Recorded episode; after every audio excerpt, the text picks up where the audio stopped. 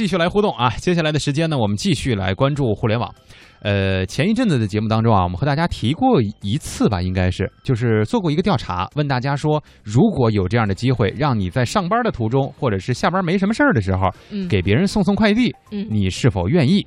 当时我记得我们在做节目的时候，还是有很多点心说可以呀、小宝儿，啊，就好多人的嘛，嗯就是说对吧？说就可以啊，就反正只要是顺路，只要是这个东西别太贵重，别到时候摔坏了让我赔，啊就可以。我觉得没有什么问题，开车也行，骑车也行，电动车也可以。跑步也可以。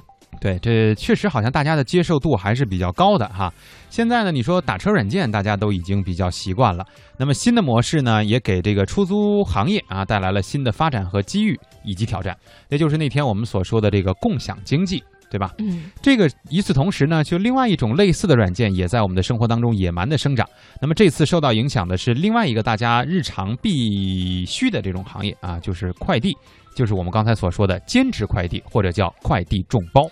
说起来，这个收发快递啊，已经是大家生活当中不可缺少的一个组成部分了。很多的时候呢，我们看到那个这连喝水的时候连瓶盖都拧不开的姑娘哈，嗯这，一拆快递的时候是吧？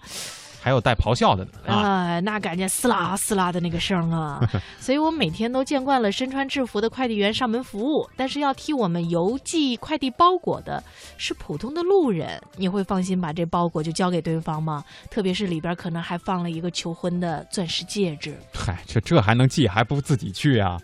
太太远。这寄了完了，人都不去是吧？这个现在呢，这个新兴的快递业务也给我们大家出了这样一道难题哈。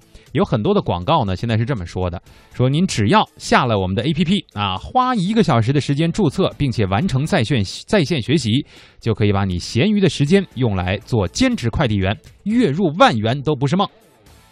诶，啊好有好有这个会会让大家产生很强烈的一个兴趣，是吧？好了，接下来放歌，我们去送快递了。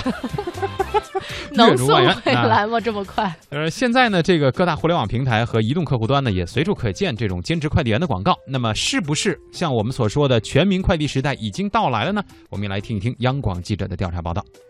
来自北京的付玉萍是一位小学体育老师，平时课程不多，她一直想着怎么能提高点收入，让自己过得好一点。一年前，偶然路过位于北京上地的人人快递派送点，看到好多派送员，她就好奇地问了问模式，想着自己能不能也试一试。结果通过网上注册，然后培训了一个小时左右，就真的当上了兼职快递员。培训完以后，他就发些呃保温箱啊、衣服啥的吧，就是然后就直接就送了吧。因为他那个培训的话需要身份证嘛，什么东西反正就可以了。刚开始我也不那个吧，他就是抢嘛，就是他 一个平台嘛，通过这个抢单，就是这个订单在我附近有订单，我就通过那个平台抢，抢完以后，然后我就给给那个发货人打个电话，就说一下我是人人快递最有快的人，然后接了你家的一个订单，大概什么时间到你那个地方，我确定一下我大概时间到，什么时间到以后，那个货是真实的发出了，对吧？然后我就直接就过去了。武佳是成都某贸易公司的普通职员，两年前在朋友介绍下也当上了自由快递人。他告诉记者，每单生意，人人快递会从中抽取百分之五到百分之二十左右的提成。订单送完以后呢，他就会相应的扣除百分之二十的这样一个平台服务费，然后呢，你就收入百分之八十。你说这个订单，您发出一个订单是二十块钱，那我接了，接了以后呢，我就按照这个流程送了，送到你需要送的朋友那。那么当你朋友签收的时候呢，然后当你签收的那一刻，那么平台它就会。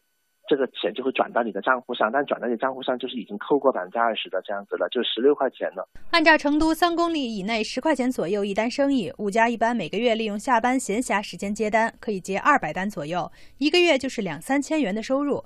对于这个收入，五家很满意。很满意啊，因为其实我接触人人快递，我并不是为了主要挣钱，我是觉得可以认识很多的人。像我现在朋友圈里面很多人都是因为送快递认识的，各行各业的。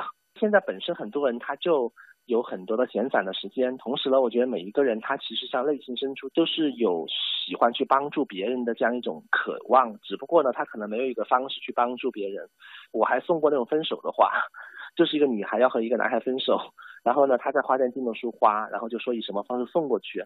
其实有的时候送件呢，不仅仅只是去挣这个钱，更多可以去感受一需要去感受的东西。上述这种兼职快递抢单的模式，行话叫众包物流。按照这种最新的快递模式，无论你是公司白领，还是在校大学生，或是家庭主妇和退休老人，只要你拥有一部智能手机，就可以成为一名随时在网络抢单的兼职快递员，完成周边三公里到五公里范围内的配送任务。人人快递据称是国内第一家开开展众包快递业务的公司。从2013年上线到现在，人人快递已经发展成为了国内最大的众包物流平台之一。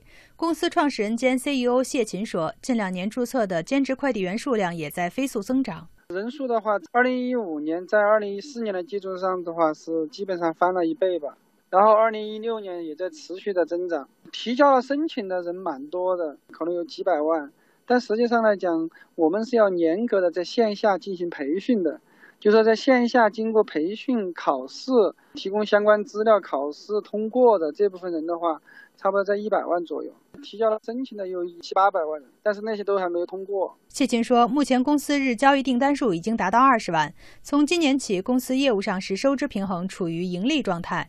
现在全国有三十九个城市有人人快递业务，主要是靠近沿海城市。下一步正在筹措将业务扩大到全国的省会城市。为什么业务呈这样上升的一个趋势？因为人人快递它这种服务，它不仅仅是帮别人送一个三公里之内的最后的配送。它包括帮别人买一些东西啊，有些其他的服务需求，它是各个方面的。所以我们来讲，更多是看在这个用户的这个体验和用户的安全性上面做了很多的吧。除了人人快递，行业内京东众包、闪送等都采用了这一模式。据了解，去年五月上线后，京东众包仅用四个月的时间，就在全国二十一个城市落地，注册用户超过十万人。刘强东甚至说：“我们要让跳广场舞的大妈也成为京东配送员。”不过，对这种让陌生网友顺路送快递，普通用户真的都能接受吗？记者随机进行了采访。发普通快递最快也得第二天才能收到吧？这个他当天就能收到，而且这个也算是有保障。快件他安全送到了以后，你再给钱，我就想试一下。跟财产安全有关的东西吧，有个急用什么的，敢让陌生人送的估计没几个。